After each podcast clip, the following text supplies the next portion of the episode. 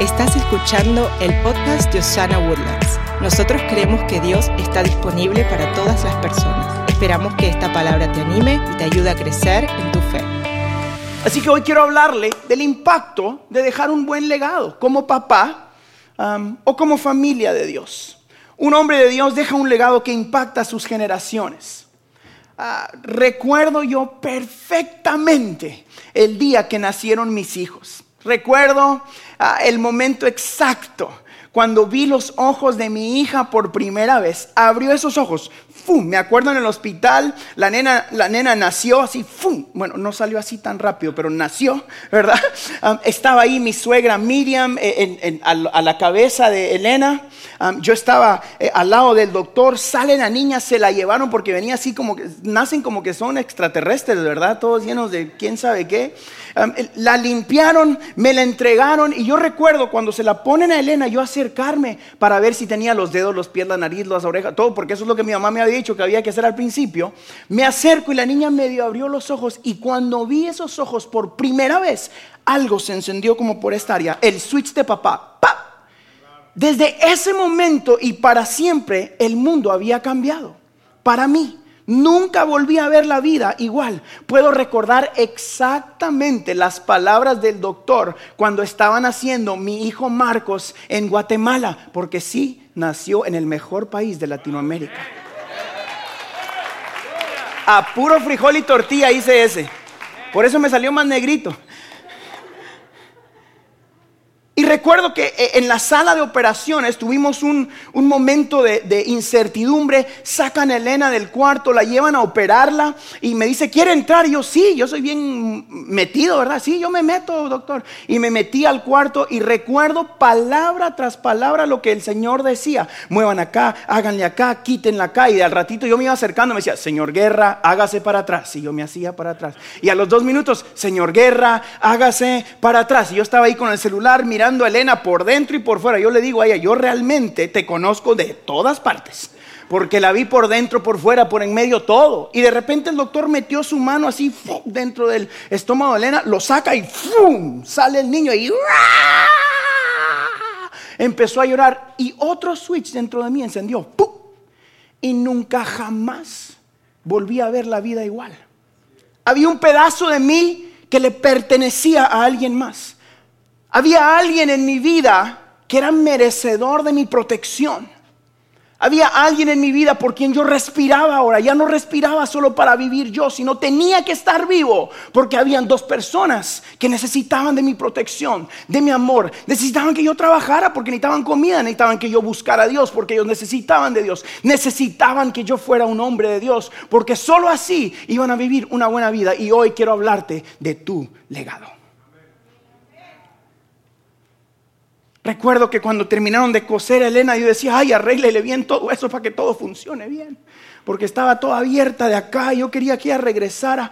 Y recuerdo que, recuerdo que, que cuando me entregaron esos niños, llegamos a casa, el próximo paso era escucharlos decir, papá, por primera vez. Cuando la nena dijo papá, para mí era como que había cantado una sinfonía.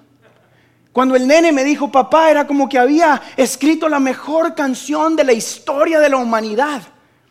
Y yo decía, mira, y, se acuerda usted que es papá, andaba enseñando la misma foto a todos, ¿verdad? Y todos, todos así, muy buena gente, sí, qué bonito tu niño, sí, qué bonito tu niño. Y al principio la cabeza la tienen todo feo y son más feos que quién sabe qué. Y nosotros, ay, mira qué hermoso. Y uno de buena gente, ay, sí, qué bonito tu nene, ¿verdad? Ay, está precioso. Y todos son iguales, parecen viejitos, así todos. ¿eh?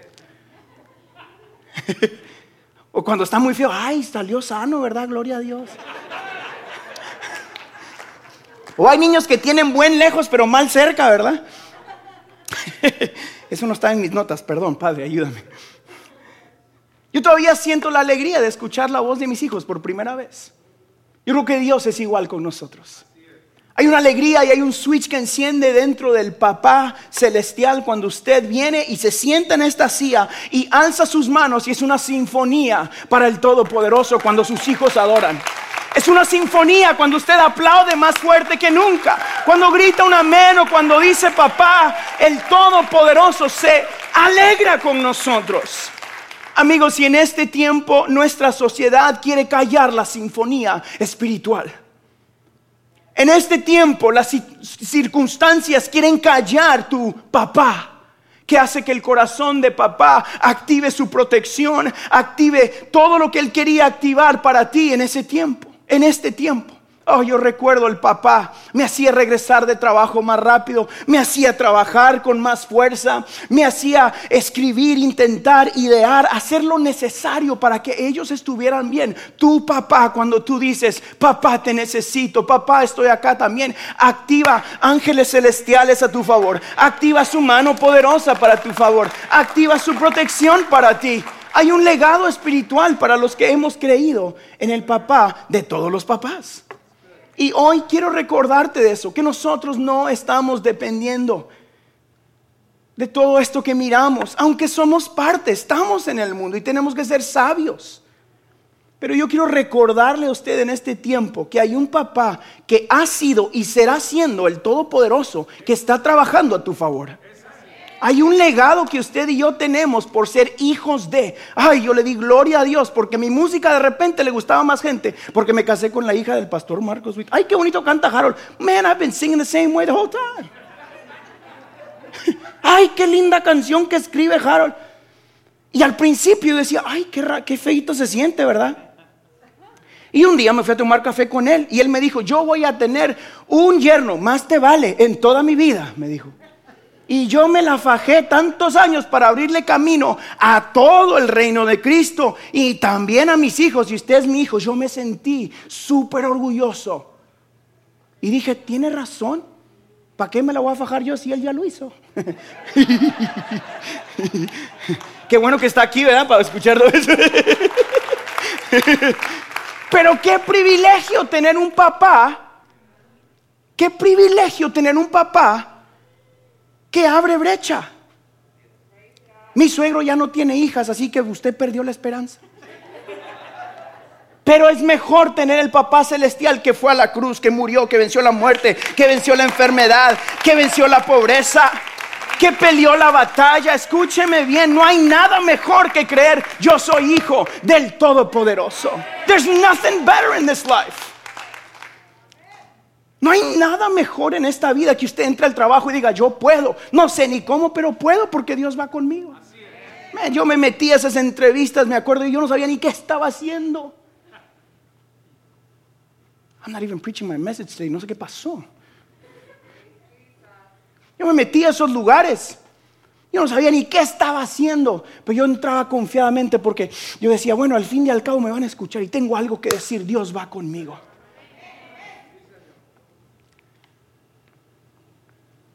Y usted también tiene algo que decir a esta comunidad, a esta sociedad, a este país.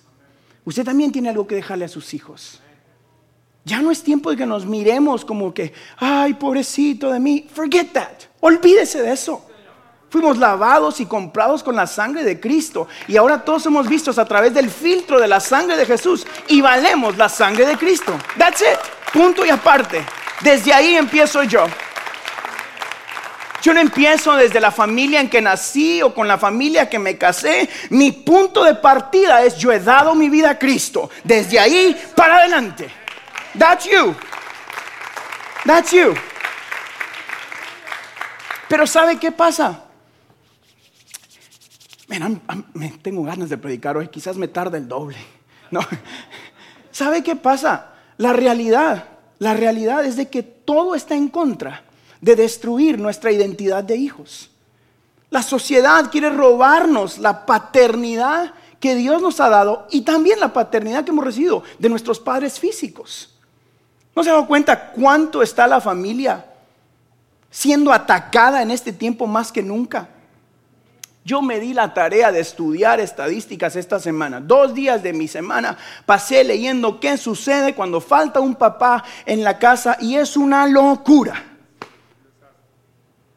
Me di la tarea de preguntarme el porqué de todos estos movimientos que están sucediendo acá.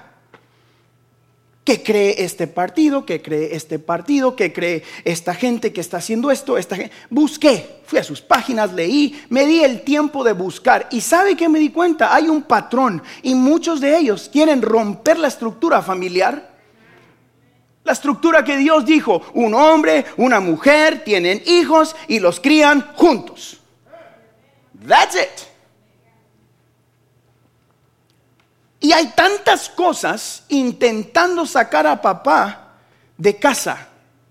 Ejemplo, nos ponemos a tratar de construir un legado físico que nos olvidamos del legado espiritual. Invertimos tanto en que quiero una mejor casa, un mejor auto, una mejor vida para mis hijos y nos olvidamos de depositar en la fundación espiritual. Entonces papá no está, pero, pero si yo andaba trabajando. Y quiero mostrarle a ustedes estadísticamente lo que sucede cuando hay casas sin padre, ¿okay? sin papá, un hombre, un tipo así. Right? Escuche esto. Número uno, 85% de los jóvenes que están en una prisión vienen de una casa sin papá. Una más, 90% de los niños que se escapan de su casa o que viven en la calle vienen de casas sin padres.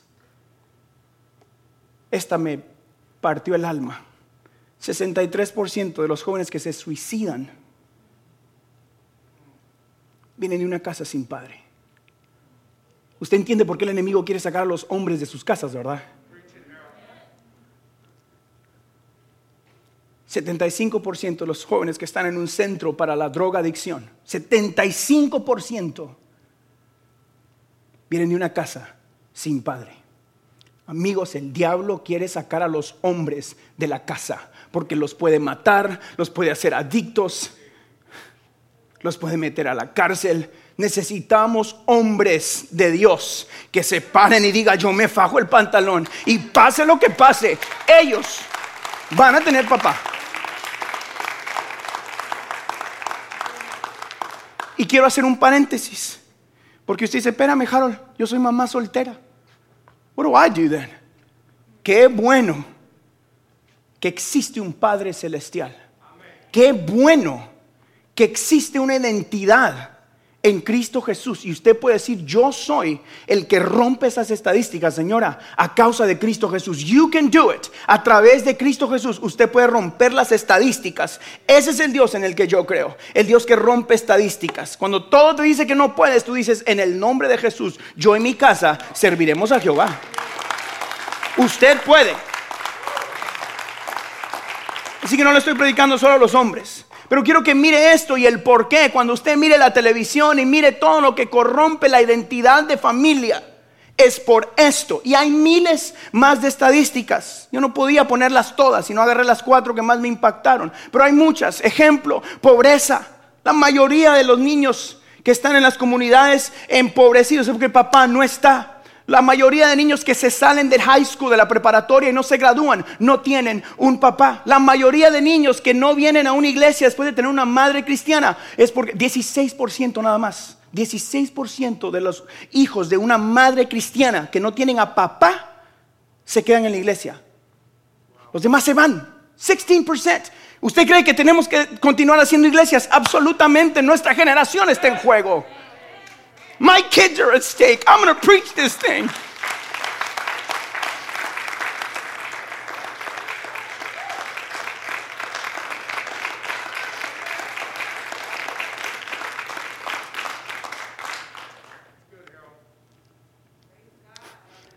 Yo no sé si esto lo alarma a usted. Sí, yo, yo, yo, peleé conmigo mismo. Por eso empecé haciéndolo reír y contarle historias, porque entendía a dónde iba este mensaje hoy. Esta semana yo luché conmigo, porque era muy fácil pararme aquí y decir, Dios bendiga a los papás, celebrémoslos, ¡yay! Vámonos a la casa. Pero yo no quiero ser ese pastor, ni ese predicador. Yo quiero que usted conozca mi corazón y por qué estoy gimiendo en casa. Me importan tus hijos. Me importa tu matrimonio porque ese es el futuro. Me importa que el hombre que, Dios traiga a tu vida o que está trayendo a tu vida o que whatever, que él sea un hombre que ame a Dios y que entienda su responsabilidad como hombre de Dios. Que entienda que no debemos decir, sí, vete tú, mi amor, llévate a los niños. No, venga usted a la iglesia en el nombre de Jesús. No, we need you. Necesitamos gente de Dios que diga, ok, entiendo la circunstancia, entiendo la situación, pero este Evangelio necesita ser predicado. Entiendo esto. Escúcheme, han habido pandemias en todo el mundo, han habido eh, dificultades toda la vida. ¿Usted qué cree que para Jesús fue fácil cuando él predicaba? Este es el tiempo de la iglesia. Seamos sabios, seamos cuidadosos, tomemos las, eh, las normas que debemos temer, haga todas esas cosas. Pero sobre todo, preocúpese por su legado espiritual. Sobre todas las cosas, buscar el reino de Dios y su justicia y todo lo demás será dado por añadidura. Así que yo quiero hablarles de tres cualidades, rapidito, que yo creo con todo mi corazón que cada uno de nosotros como hombres de Dios y mujeres de Dios también debemos tener. Así que si usted puede, apunte por favor, escriba esto. Es importante para que usted se le recuerde esta semana. Escríbalo en, en donde usted quiera, pero léalo esta semana, por favor. Número uno, un hombre de Dios deja un legado espiritual. Número uno, deja un legado espiritual. Debemos hacer todo lo posible por dejar una herencia que apoya a nuestras familias para acercarse a Dios. Escuchen bien, yo le doy gracias a Dios por el legado de oración que mi mamá dejó en mi vida. Men, cuando había problema en la casa, vamos a orar. Cuando había algo bueno en la casa, vamos a orar. Cuando íbamos a dormir, vamos a orar. Cuando íbamos a despertar, ya oró, darle gracias a Dios por el nuevo día, Jaro. Cuando íbamos a la escuela, encomiéndense a Dios, oren en el camino, hable con Dios.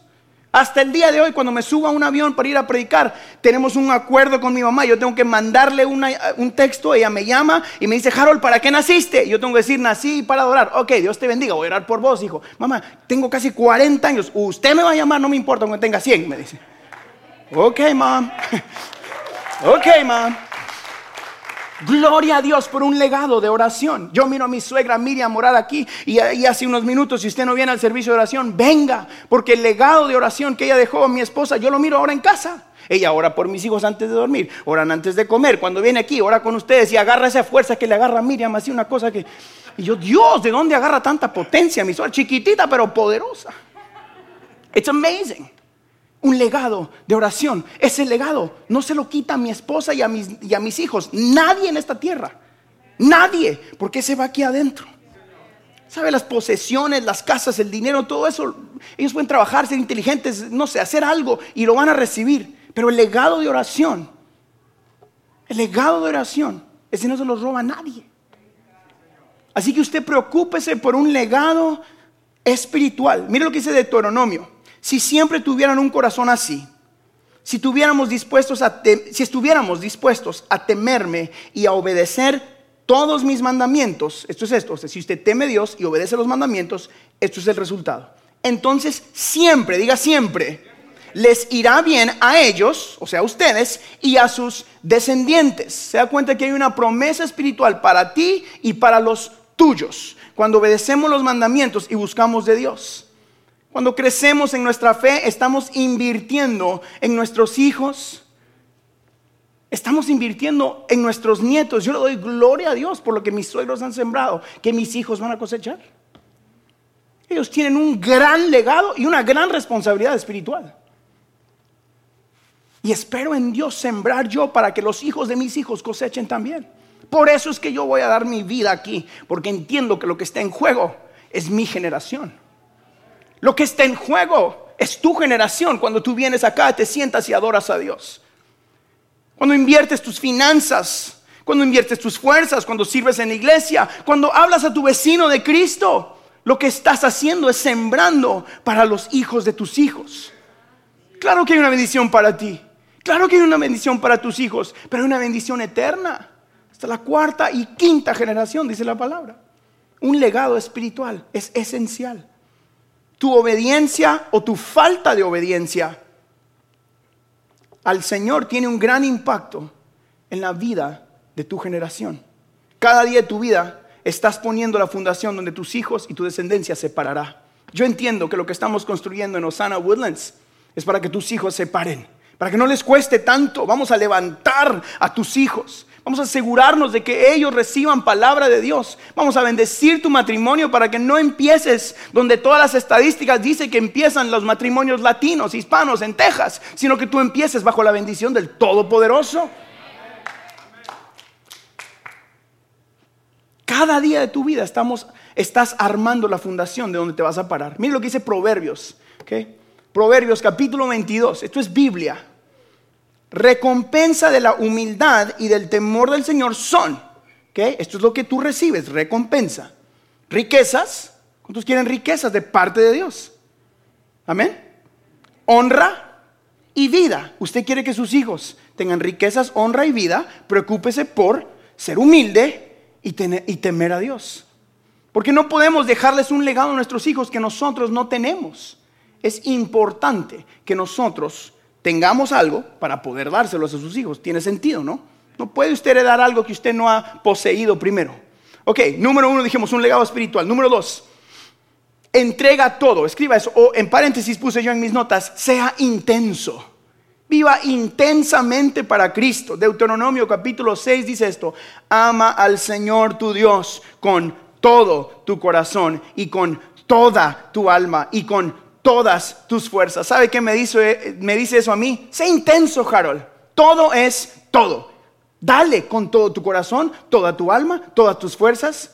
Seamos padres totalmente entregados a Dios. A eso me refiero cuando le mostramos a nuestros hijos, ore en la mañana, ore cuando se duerma, ore cuando algo bueno le salga, ore cuando algo malo le salga. Clame a Dios. Enséñele las promesas de Dios. Clamad a mí y yo te responderé. Toda buena dádiva viene de parte de Dios. Hable la palabra de Dios intensamente. Yo me acuerdo que cuando nosotros manejábamos, mi abuelita, la que falleció este año, mamita, le decía yo, mamita, era la misionera de Guatemala que le cuento. Nos subíamos al carro, 97 años, esto todavía lo hizo el año pasado. Y, si yo iba manejando, ella se sentaba adelante. Sáqueme a pasear, hijo. Ella lo que quería es que yo la anduviera manejando ahí para todos lados. No, se bajaba porque le costaba mucho, pero ella quería que manejara. Se desmontaba el auto y mamita, desde el momento que se sentaba, pum, póngase el cinturón. No, ponémelo vos, hijo, me decía. Y yo tenía que poner el cinturón, pum, pum. Ella encendía el auto y yo, rum, y empezaba, guárdanos, Señor, en tus manos estamos. Ella orar quería en tus manos. Y decía, a mí me da mucha risa porque de 97 años todavía oraba, líbranos de toda tentación, Señor. Ay, qué pecado puede tener esta viejita, decía yo. ¿Te acuerdas, mi amor? Padre, líbrame de toda tentación. Y decía, a mí me gustaba molestar la abuelita, mire ese viejito, está bueno todavía. Me decía, te reprendo, Satanás, no me andes tocando, me decía. Sí. Pero ¿sabe qué? Jamás se me olvidó que la mamita oraba intensamente intensamente. Ay, la mamita me contaba, me regañaba a mí, me acuerdo yo cuando yo llegaba a visitar a mis papás porque vivía con mi mamá y mi papá. Y la abuelita ya no dormía, se quedaba hasta la una, dos de la mañana. Eh, le costaba dormir y, nada más sabía poner un canal, que era el canal cristiano donde pasan predicadores uno tras otro, tras otro, tras otro. Yo no aguantaba, eso sí era intenso, mire, yo no aguantaba eso. Y como a la una de la mañana repetían una de las prédicas de mi suegro todas las noches. Y la abuelita la ponía, ¡pum! Y cuando uno llegaba al otro día a visitarla, decía, ustedes en la calle, descansando y el pastor Marcos predicando a la una de la mañana.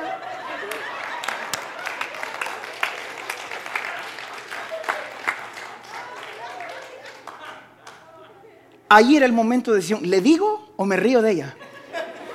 Les confieso que jamás le dije que mi suegro estaba bien dormido también. Pero ella vivía su vida intensamente. ¿Sabe qué? Me enseñó a clamar a Dios.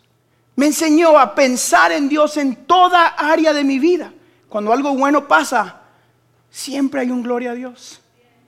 Cuando algo difícil pasa, siempre hay un ayúdame, Señor. Cuando hay una incertidumbre, siempre digo, Señor, tú vas conmigo. Cuando venimos acá, Señor, esta fue tu idea. Yo hago mi parte, tú haz la tuya. Cuando usted se levanta, se acuesta, cuando usted mira a sus hijos, usted tiene que mirarlos y decir, Señor, estos son tuyos, yo nomás los voy encaminando. Cuando mira a su esposa, usted puede decir, Señor, bendito sea tu nombre por darme una esposa tan bonita.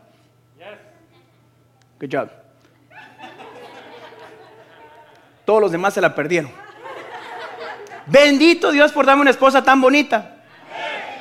Jeez. Se las pongo así facilitas y no, hombre.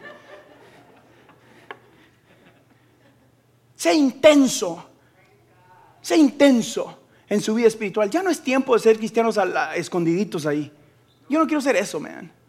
Yo no quiero ser eso. Hable de Dios. Jesús es la respuesta para todo este rollo. Yo dije esta semana, lo escribí en mi, yo, siempre escribo one-liners en mi escritorio cuando estoy haciendo los, mensajes. Y mi, línea hoy para mí mismo fue, Jesus is the great equalizer. Jesús es el gran eh, equalizer, ecualizador. Jesús es el, eh, eh, Él es el que nos pone todos en el mismo nivel. No hay hombre, no hay mujer. En Cristo Jesús todos tenemos, todos tenemos las mismas oportunidades. En Cristo Jesús todos tenemos las mismas oportunidades. Sea intenso en su vida espiritual. Número uno, deja un legado espiritual. Número dos, sea intenso o entrega todo. Y número tres, vamos terminando. Vive con intencionalidad espiritual. Sea diligente con lo que le muestras a tus hijos. Sea diligente con lo que le muestras a tus hijos. Como padres tenemos una responsabilidad de depositar los mandamientos de Dios en nuestros hijos. Debemos enseñarles a procesar la vida a través del filtro de Dios. Y a eso me refiero yo.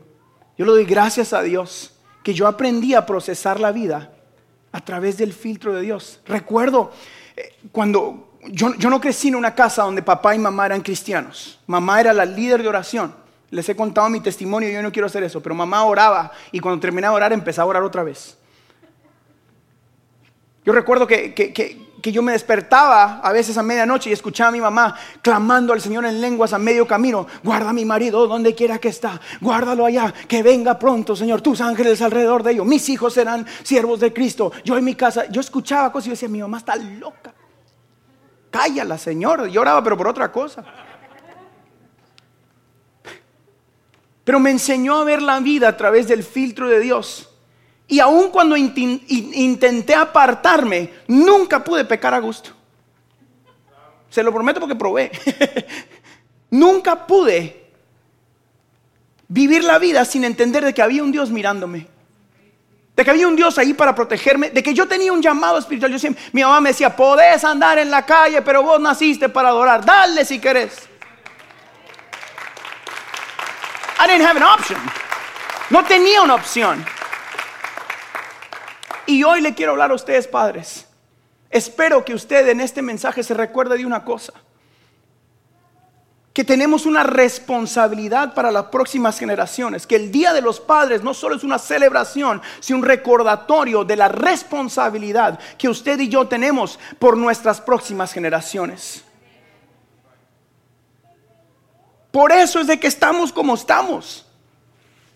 Busque las estadísticas, yo no quise leerlas todas aquí, pero es impresionante la cantidad de casas sin padres y la conexión con las diferentes culturas. Y usted dice, claro, por eso. Por eso hay tanto rollo. Porque hemos, se ha corrompido la estructura familiar que Dios puso para cada uno de nosotros. Miren lo que dice la Biblia. Quiero terminar leyéndoles este, este versículo. Está en Deuteronomio. Estas son unas promesas de parte de Dios. Del capítulo 6, uh, 4 al 9. Escucha Israel, ese es el pueblo de Dios. El Señor nuestro Dios es el único Señor. ¿Cuántos creen eso? Ama al Señor tu Dios con todo tu corazón, con toda tu alma y con todas tus fuerzas. Grábate en el corazón estas palabras que hoy te mando incúlcaselas continuamente a tus hijos. Háblales de ellas cuando estés en tu casa, cuando vayas por el camino, cuando te acuestes y cuando te levantes. Átalas a tus manos como un signo. Llévalas en tu frente como una marca. Escríbelas en los postes de tu casa y en los portones de tus ciudades. Yo quiero animarlos como su pastor, como su amigo y como alguien que experimentó esto en su vida. No hay nada mejor en este mundo que rodearnos de la palabra de Dios. Es un blindaje espiritual que se activa cuando corremos a depositar nuestra confianza en Dios. Papás, mírenme acá. O futuros papás. Tu generación es la que está en juego.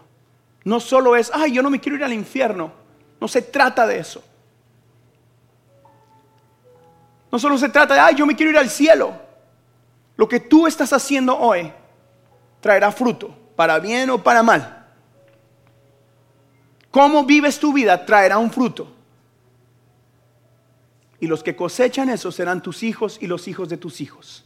Mi pregunta es, ¿qué estás sembrando? ¿En dónde estás invirtiendo tu vida? ¿Yo? Yo escojo gastar mi todo en el reino de Cristo. Yo apuesto el todo por el todo en Cristo Jesús. De ahí vendrán mis finanzas. De ahí vendrá el mañana de mis hijos, de ahí vendrá mi casa, de ahí vendrá mi protección, de ahí vendrá mi visión, de ahí vendrá. Yo corro a la palabra. No viene de un gobierno, no viene de un movimiento, no viene de un tipo de, no viene de nada más que de esto. Esto ha funcionado por generaciones y va a continuar funcionando. This stuff works. Esto no va a cambiar. ¿Cómo lo predicamos ha cambiado? Ahora usted nos mira por Facebook o por Instagram o, ahora ya no tengo un papel aquí, si no viene en un iPad.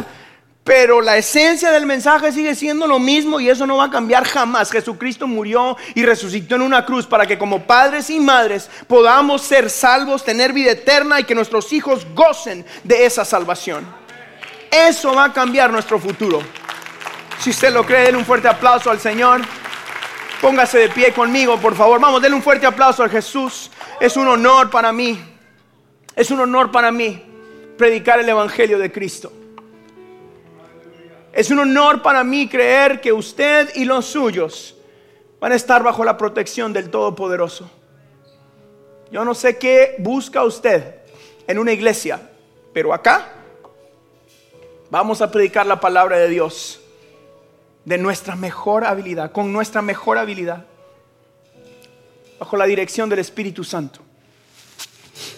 Amigos, hoy más que nunca necesitamos hombres y mujeres que miren estas estadísticas y digan, no, los míos no. Los míos no. Esta semana esa fue mi declaración yo abría dos fotos de mis hijos en ese estudio donde me encierro y empecé a gemir y dije, los míos no. Not mine, Jesus. Y si yo tengo algo que ver, los suyos tampoco. Mientras usted me los traiga aquí, yo peleo por ellos. Los suyos tampoco. No se pierden en el nombre de Jesús. No se pierden. Y ese quiero que sea nuestro clamor hoy antes de irnos. Decir, los míos no se pierden, Señor. Mi matrimonio no se pierde. Y si usted no se ha casado o está buscando marido o esposa, este es el tiempo de decir, el mío será un hombre de Dios. Un hombre que sea apasionado por la palabra. Mi esposa será una mujer de oración, una líder de su casa. Es tiempo de que nosotros digamos, hey, hey, pausa. Yo no tengo miedo a esto. Yo estoy del lado correcto de la historia. It's time. Es tiempo que la iglesia se levante y diga, no, no, no, mis hijos van a adorar, mis hijos van a cantar, mis hijos van a servir, mis hijos van a predicar, van a ser doctores, políticos y van a ser honestos, rectos. Mi marido va a llegar a tiempo, va a tener un buen negocio, va a ser inteligente. Empiece a hablar lo bueno. That's it, man. No more. No more. No more. Levante sus manos conmigo, vamos a orar y ahí en casa también, si usted nos está mirando, usted también. Señor, gracias. Porque yo y mi casa serviremos a Jehová. Gracias Señor por los hombres y mujeres de Dios que han dejado un camino más limpio, Señor que han abierto brecha para que nosotros caminemos. Bendecimos la vida de nuestros abuelos, de nuestros padres, de nuestros tíos, Señor, de nuestros líderes espirituales que pelearon para que nosotros estuviéramos en una plataforma, Padre Santo, y hoy honramos ese legado, Señor. Y para aquellos de nosotros que no lo tuvimos, te damos gracias porque nosotros seremos la plataforma para nuestras próximas generaciones, Señor. Porque nuestros hijos, a pesar de que venimos de un pasado difícil, nuestros hijos van a decir, papá, mi abuelo, mi tío, mi mamá fueron el antes y el después en nuestra familia. Ella cambió la historia, él cambió la historia. Ahora vida en el nombre de Jesús. Vamos a clame a Dios conmigo, Señor. Señor, úsame a mí, diga eso, heme aquí, Señor. Envíame a mí. Señor, yo voy, yo hablo, yo predico, yo vivo por ti. Usa mi matrimonio, usa mis hijos. Queremos ser herramienta en tus manos todavía. No me he cansado y no me voy a cansar. No nos hemos cansado en Osana Woodlands de predicar este evangelio y no nos vamos a cansar. No nos damos por vencidos, Señor. Entendemos de que esto es para toda la vida. Señor, entendemos lo que está en juego y es la eternidad de nuestros hijos y de los hijos de nuestros hijos. Por lo tanto, nos paramos en la brecha y decimos que Jesucristo es la respuesta. Corremos a tu presencia, nos entregamos a ti en el nombre de Jesús como padres. Señor Jesús, danos la sabiduría, danos la sabiduría y el entendimiento de amarte en el nombre poderoso de Cristo Jesús. Amén y amén.